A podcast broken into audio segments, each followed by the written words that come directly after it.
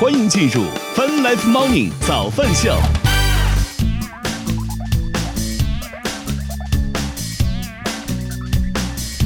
欢迎收听收看 Fun Life Morning 早饭秀，来自 QQ 音乐旗下泛直播 APP。同时，我们正在通过乐听音乐青春的亚洲顶尖线上流行音乐第一台的亚洲音乐台，在同步并机播出当中。今天是二零二二年十二月二十一号，今天是星期三，大家早呀！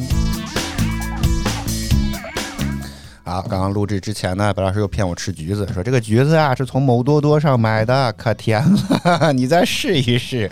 被我断然拒绝，我真的就特别奇怪，我不知道是我的酸味的感觉系统是从小到大都有问题，还是怎么地吗？几乎所有的亲戚呀、什么同事啦、朋友，但凡跟我是吧，就觉得自己，我不知道为什么大家都那么爱吃橘子，是吧？但凡他们吃橘子，一定会我来来试一试，试一试，可甜了，是吧？天哪！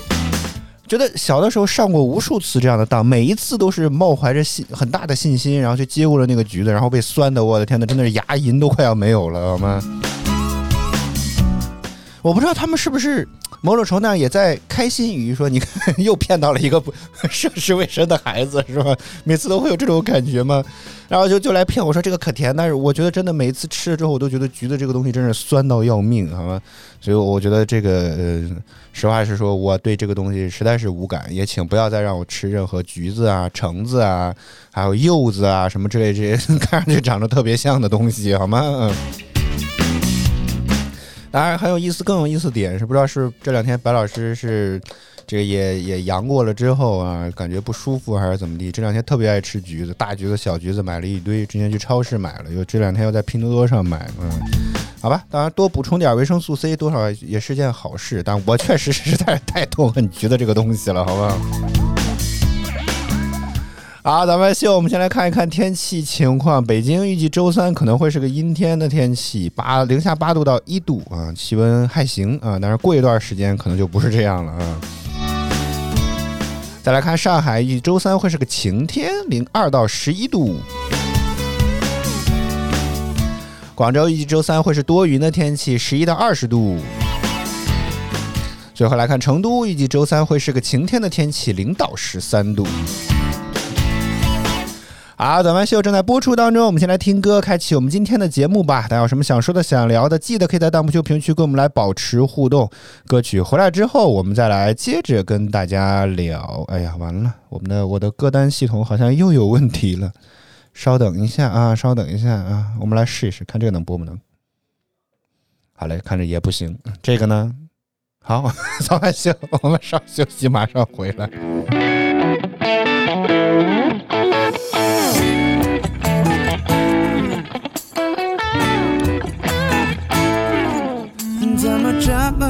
还不入睡，跟我思维一起空中下坠。凌晨两点半我还是不累，Baby 今晚 happy 在房间内。怎么这么晚还不入睡？跟我思维一起空中下坠。凌晨两点半我还是不累，Baby 今晚 happy 在房间内。你抬头一眼就能看见。我坐在对面，对你放电，拉着你手去了街角商店，买了啤酒、零食还有泡面。今晚不睡，看电影喝酒到醉，早晨六点都不累，感觉在飞，眼前的画面很美。虽然在小房间内，灯光熄灭，但我还能看见你的脸，枕头下线，最开心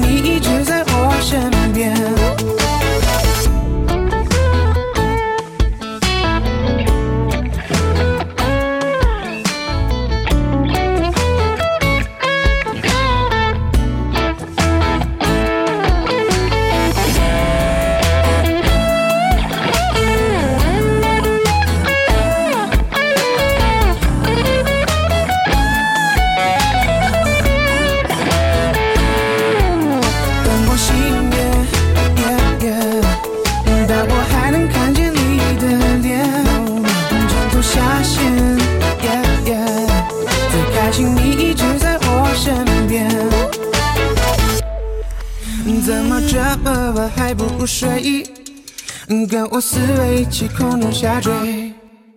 凌晨两点半我还是不累，Baby 今晚 happy 在房间内。你抬头一眼就能看见，坐在对面对你方便，拉着你手去了街角商店，买了啤酒、零食还有泡面。今晚不睡，看电影喝酒到醉，早晨六点都不累，感觉在飞，眼前的画面很美，虽然在小房间内，灯光熄灭，yeah yeah，但我还能看见你的脸，最开心你一直在我身边，灯光熄灭，yeah yeah，但我还能看见你的脸，枕头下线，yeah yeah，最开心你一直在我身边，怎么这么晚还不睡？跟我思维一起空中下坠。凌晨两点半，我还是不累。Baby，今晚 happy 在房间内。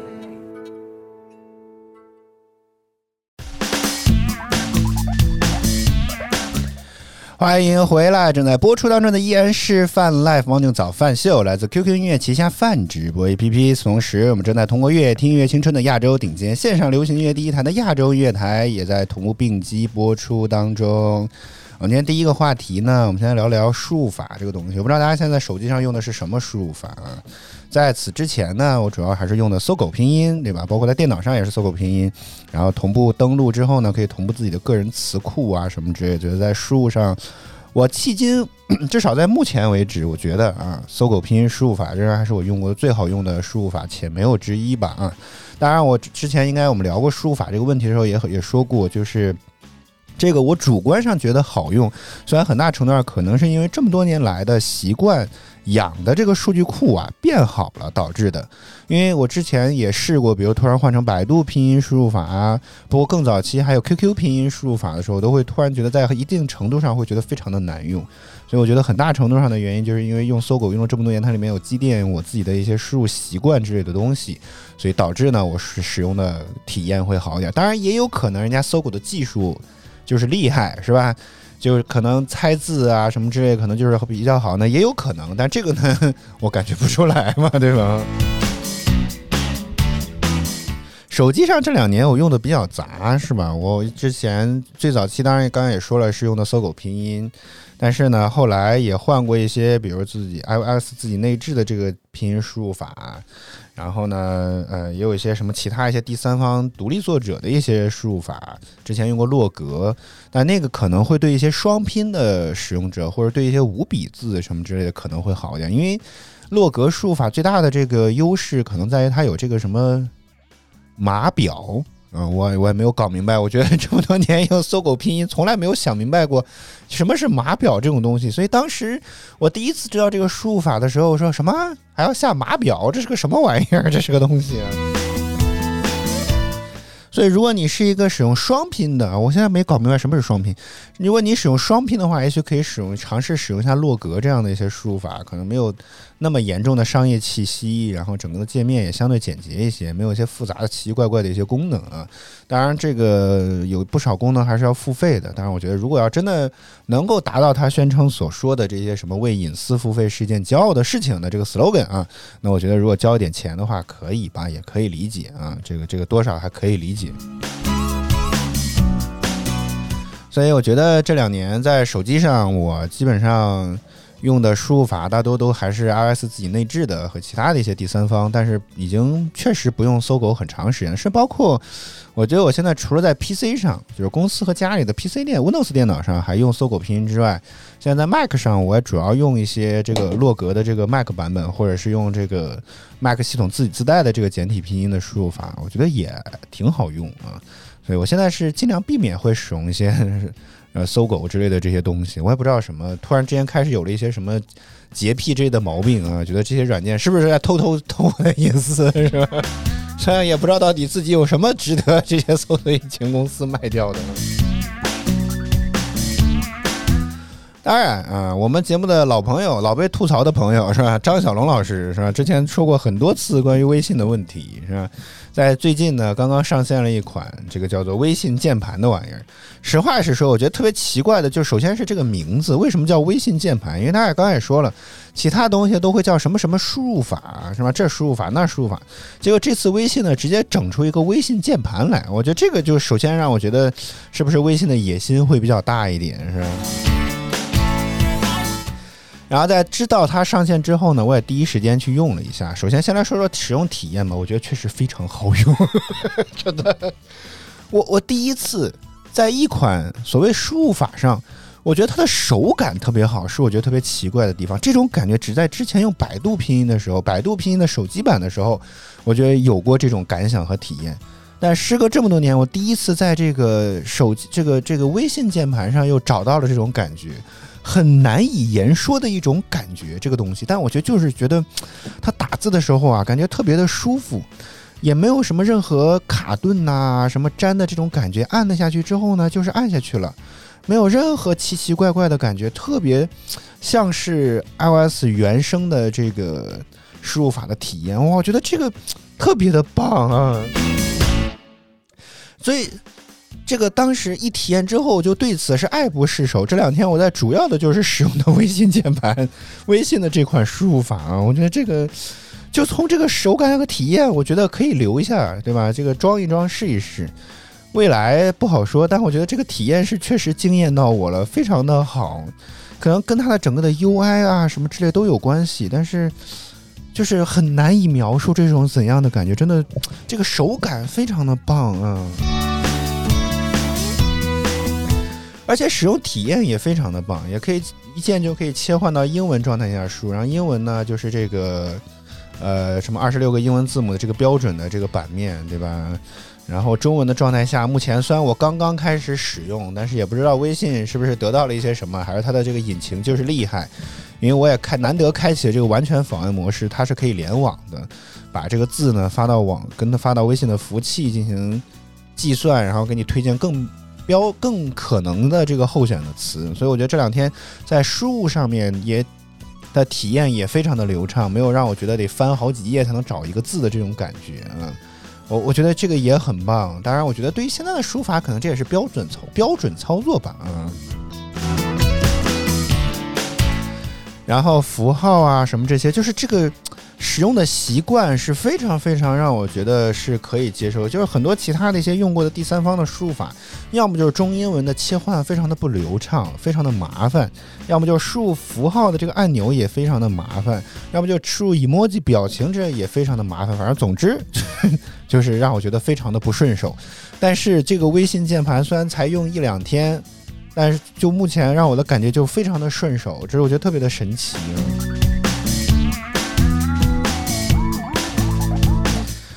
然后呢，其他的一些特色的功能，比如说可以直接联想表情包之类的，但目前呢，目前来讲好像也只能，呃，在微信内进行使用，即便可能是作为算是师出同门的 QQ 都不可以。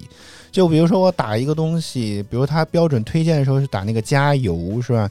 理论上在微信当中打呢，你就可以。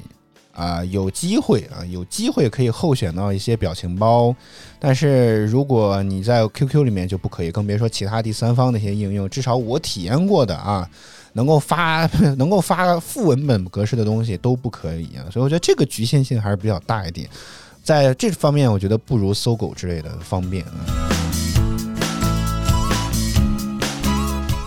还有特色功能呢，是这个推荐书影音，这个功能好像也只限在这个微信里面才可以啊。果然是为微信严格定罗度身定制的东西是吧？然后只有在这里面你输入一些，比如说旅行团乐队的歌，或者旅行团乐队可能才能够推关联推荐一些 QQ 音乐的这个他们相关的歌曲出去啊。然后语音转文字，我目前还没有使用它的准确度，但我觉得应该跟微信差不多，因为毕竟都又是师出同门嘛，嗯。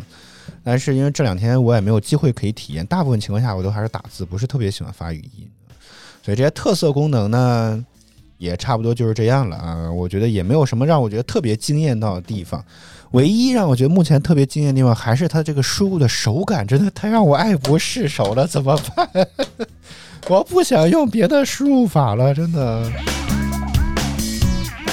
这个手感实在是太棒了，我觉得非常的难得。呃，在设置里面呢，目前微信键盘也比较简单，没有像其他输入法一样，你可以选很多的词库啊什么之类的啊，专业的词库啊，垂直向的词，这个这个什么地方的词库，什么成语词库，各种各样奇奇怪怪的词库也没有。目前呢，也不支持换键盘，就是一个深黑色的，看上去特别像 iOS 原生的键盘啊，也没有办法更换皮肤这些东西，我觉得也挺好。啊，我觉得也不需要那些花里胡哨的东西。现在我的感觉就是年纪越大，越对越对这些华而不实的东西没有什么感觉，甚至会让我陷入很大的选择焦虑，你知道吗？就每次之前用搜狗拼音之类的装好之后，都说：“哎呀，我们这儿有很多的皮肤，你快来选一选吧。”一方面，我觉得很多的皮肤都太花里胡哨了，嗯，它的那个图片会压在那个键盘的字母字符上，甚至会导致你看不见那个那个键是什么，就又开始本末倒置。那更多程度上，我觉得也就真的就是没什么必要，就纯色简单一点啊，不那么花哨。毕竟我要看的东西不是这个键盘，是吧？就就就足够了啊。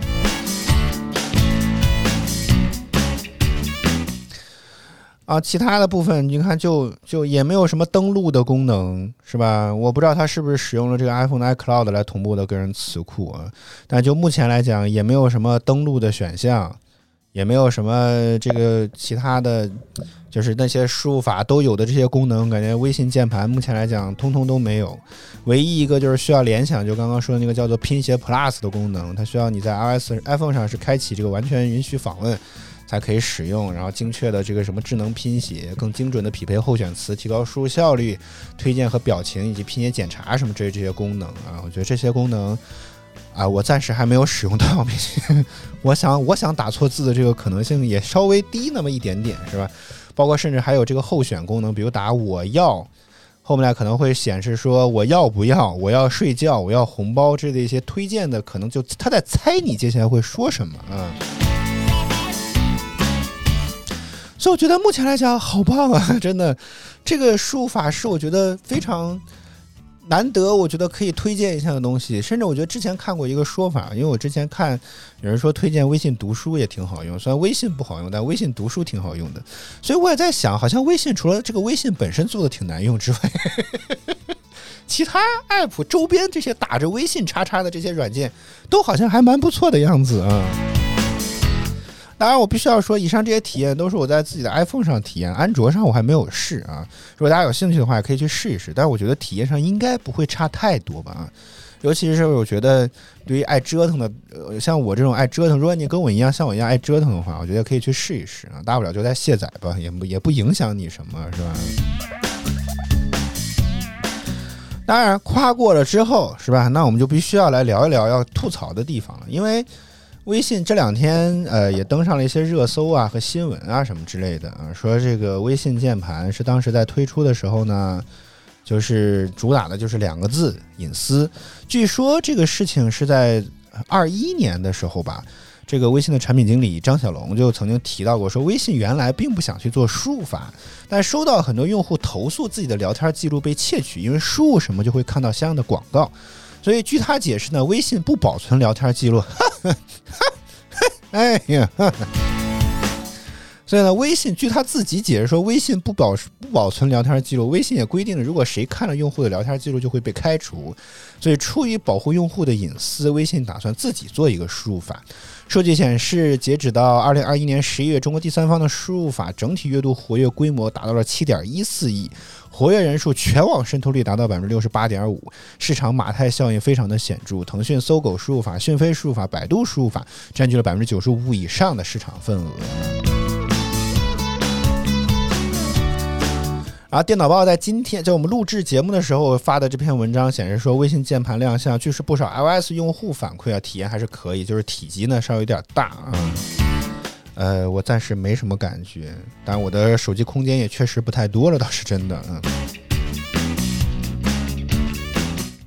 所以这就是一个最大的问题，你知道吗？虽然说微信打着保护隐私的名义来推出这样的一个工具，但问题在于，你看它让我联网，对吧？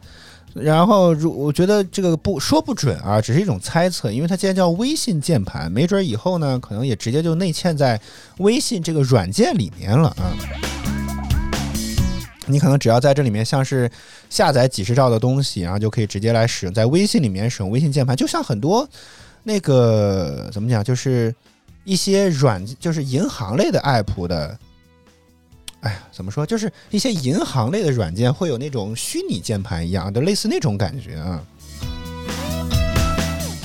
所以我觉得这种事情呢也保不齐，毕竟呢为了隐私嘛。我觉得大家只要他稍微微信稍微弹一弹窗，是吧？很多人应该都会下载，市场占有率应该一下就能提升。但是能不能打败得了百度之类的，那我觉得不太好说啊。尤其像我刚刚说的，我觉得现在来讲，除了你，如果你真的非常像我一样在乎输入效率的话，你会发现。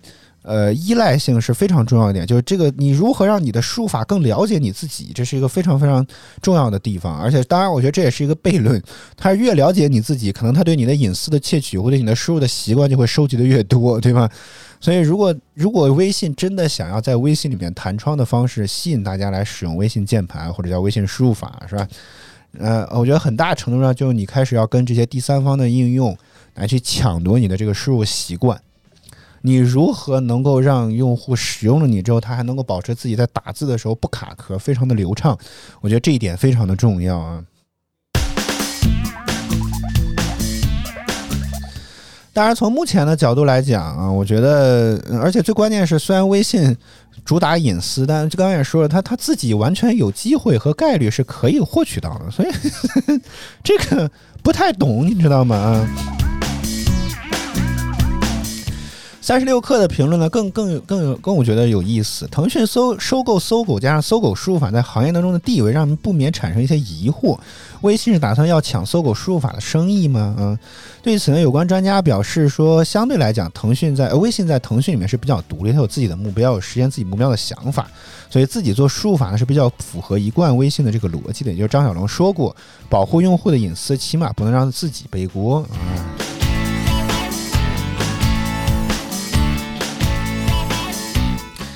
哎，行吧，啊，我觉得目前来讲，这个完成度也很高，可用度也很高。如果你只是在使用 iPhone 的话，我觉得你可以体验一下啊。我们也没收钱，是吧？所以，但是我觉得至少至少从目前体验来讲，是我真的非常非常愿意和乐意跟大家来分享这个东西的。我觉得这个手感特别的好，是我觉得真的难得打字手感好，这这是一件非常非常难得的事情啊。但至于说隐私之类的这些东西吧，哎，那我觉得。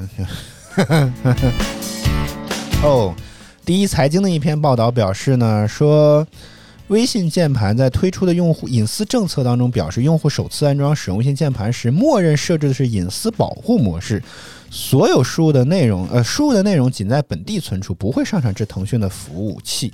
但如果你开启拼写 Plus 的功能之后呢，微信将上传用户部分的输入内容，城市归属地至腾讯的服务器，但不会储存上传的信息。在开启拼写 Plus 的功能，微信键盘可以实现智能拼写、智能推荐影音，刚才说过那些功能啊。哎，我觉得如果要是这样的话啊。那我觉得，如果不开启，如果假如说他说的是真的能够做到的话啊，我觉得包括在 iOS 上，也许可以不给他开网络的请求，然后把拼写 Plus 也关闭的话啊，我觉得那也不妨，也不失为是一个非常好的方式啊。第一财经这篇报道，同时还提到第三方输入法多次被爆出违规搜集用户数据的情况。二零二一年五月份，国家网信办就发布关于输入法等三十三款 App 违规违法收集使用用户个人个人信息情况的这个通报。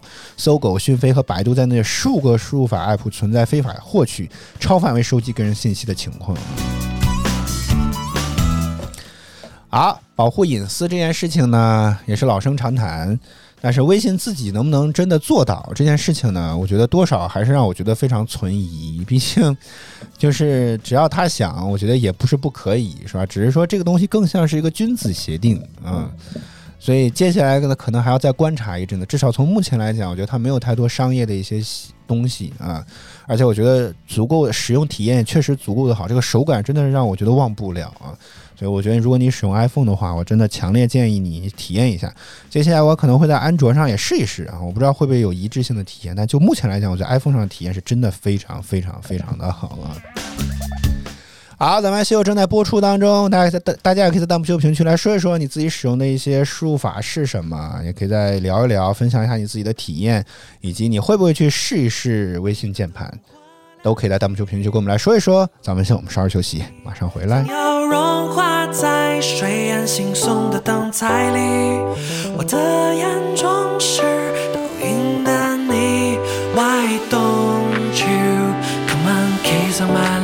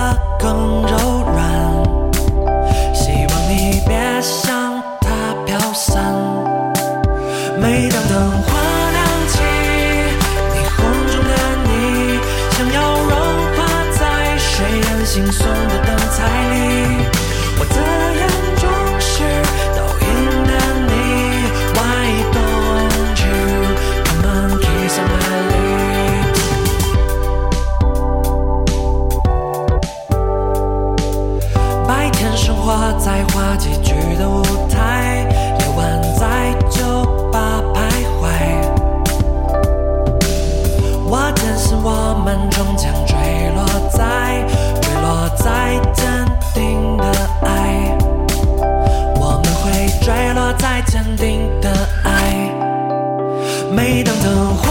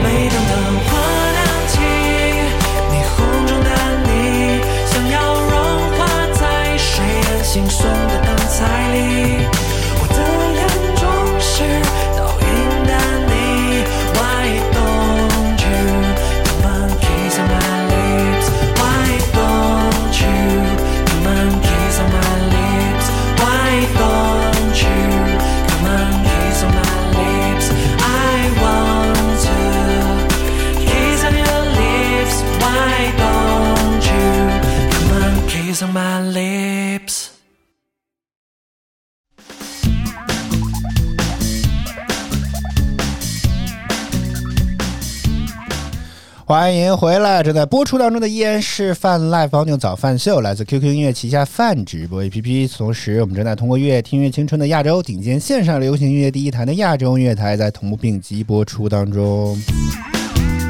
我现在我觉得就嗓子里有口痰出不来，非常的难受。啊，咱们秀，我们今天聊什么话题呢？我们来再聊聊跟世界杯有关的啊。节目录制节目时开始呢，这个呃时候呢，世界杯已经结束了，甚至根据今天最新的新闻呢，啊，意大利队已经不是意大利，阿根廷队已经回到了阿回到了自己的祖国，是吧？目前好像还受到了什么这个热切的这个民众的期盼啊，包括这个甚至还有新闻传出说阿根廷打算全国放假一天啊，这两天。啊，阿根廷队获胜的这个消息也在朋友圈、在微博、各个新闻媒体机构当中广泛的流传。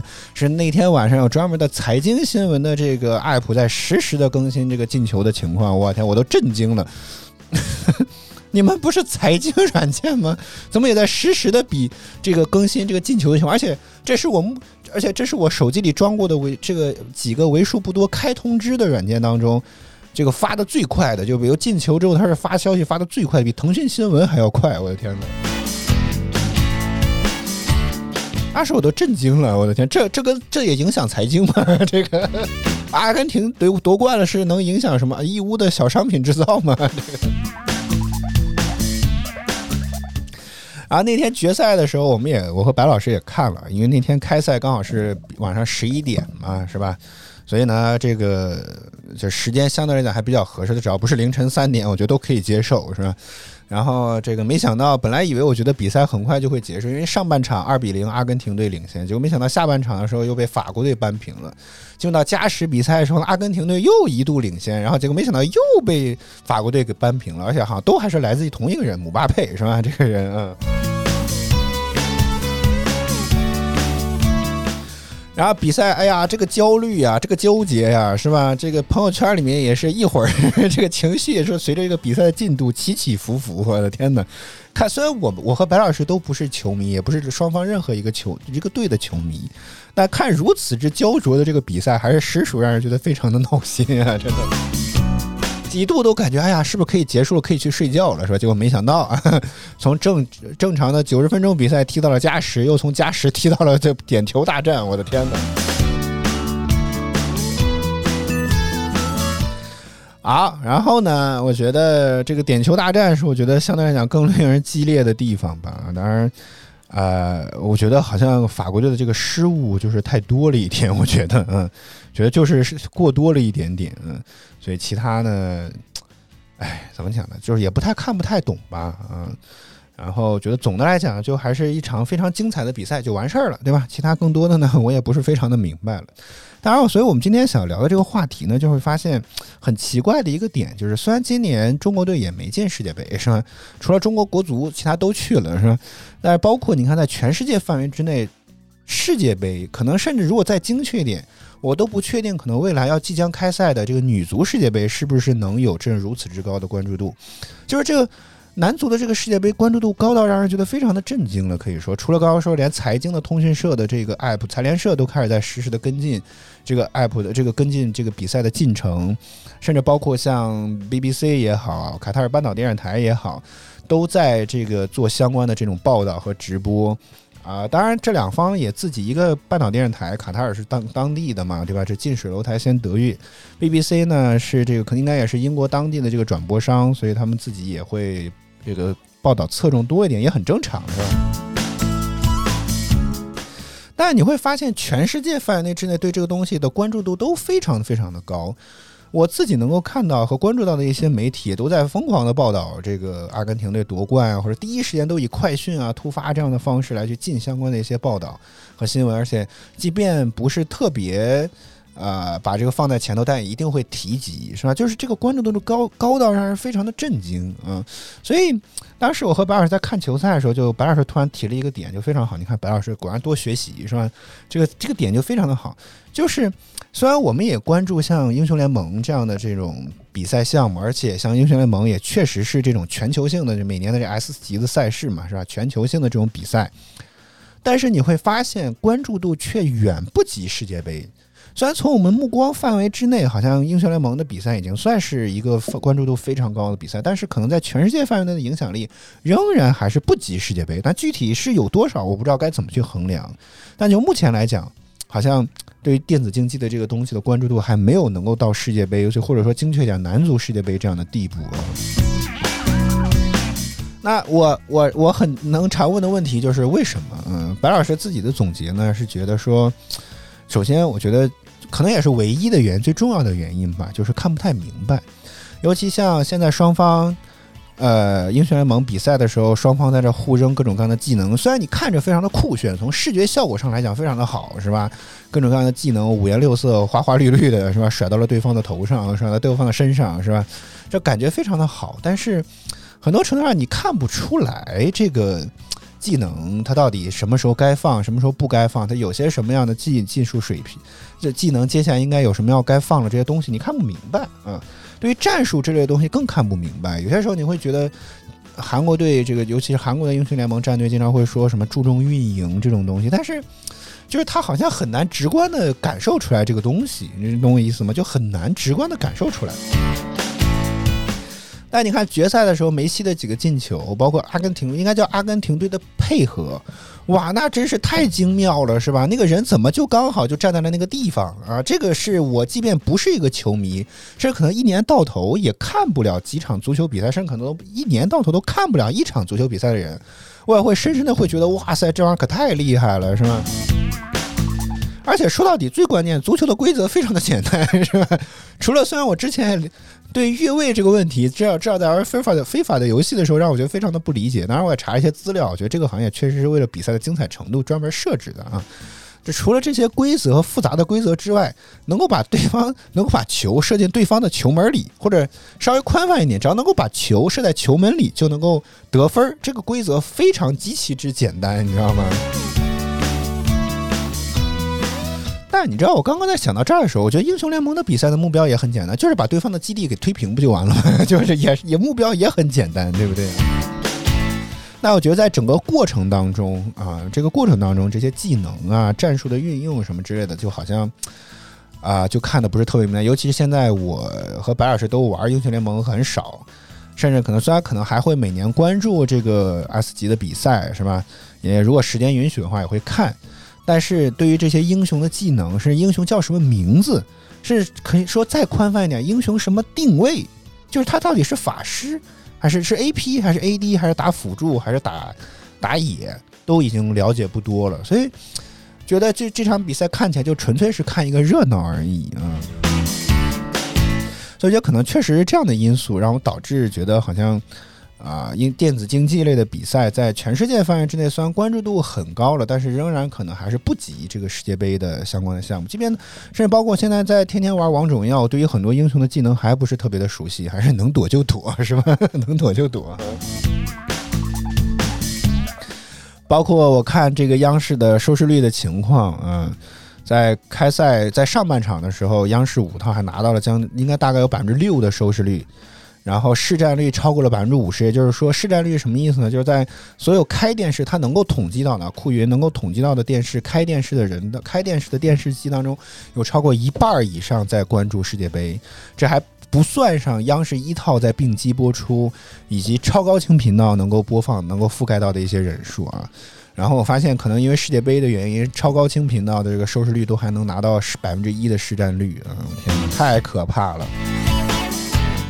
而且你要知道，世界杯的比赛大概持续一个月的时间，六十四场比赛，每一场比赛可能收视率可能好的也会有很好，坏的也可能也也也不是特别的棒吧。但是累积加起来，我觉得这应该相当于很多个春晚了。我觉得这应该是有的啊。所以大概也可以理解了，像什么 vivo 啊、蒙牛啊、万达文旅啊、boss 直聘啊，愿意这些在世界杯的赛场上去投放纯中文的广告啊。包括是最开始应该也之前也聊过海信 Hisense 是吧？海信在最开始的时候呢，投放的广告还是纯英文的，什么 China Number One 世界就是世界第一，呃世界第二，中国第一这样的口号啊，但是是用纯英文的方式写的。但是啊后这两天在比赛后期的时候，已经发现都已经开始用中文写上了，就是毫不忌讳用中文的方式来去书写这个相关的广告，所以也很明显就是针对特别针对这个国内的观众的。包括前段时间也说过，蒙牛在国际上也没有什么业务，你打一纯中文的广告是吧？打纯打英语广告也没有什么意义，感觉。然后甚至我觉得那天我还发了朋友圈。啊，蒙牛的这个广告甚至还变成了什么“今晚不慌”这么的一个名号吧？因为之前不是一直蒙牛好像请 C 罗梅西代言，什么说我是梅西，我现在很慌是吧？那个广告词，结果那天在梅西呃不是梅西，在在法国队罚点球的时候啊，刚好切到了蒙牛的广告，叫“今晚彻底不慌了”，也能看得出来，甚至都已经开始在玩梗了，对吧？嗯。所以很明显，这些广告都是针对国嗯这个国内的用户的。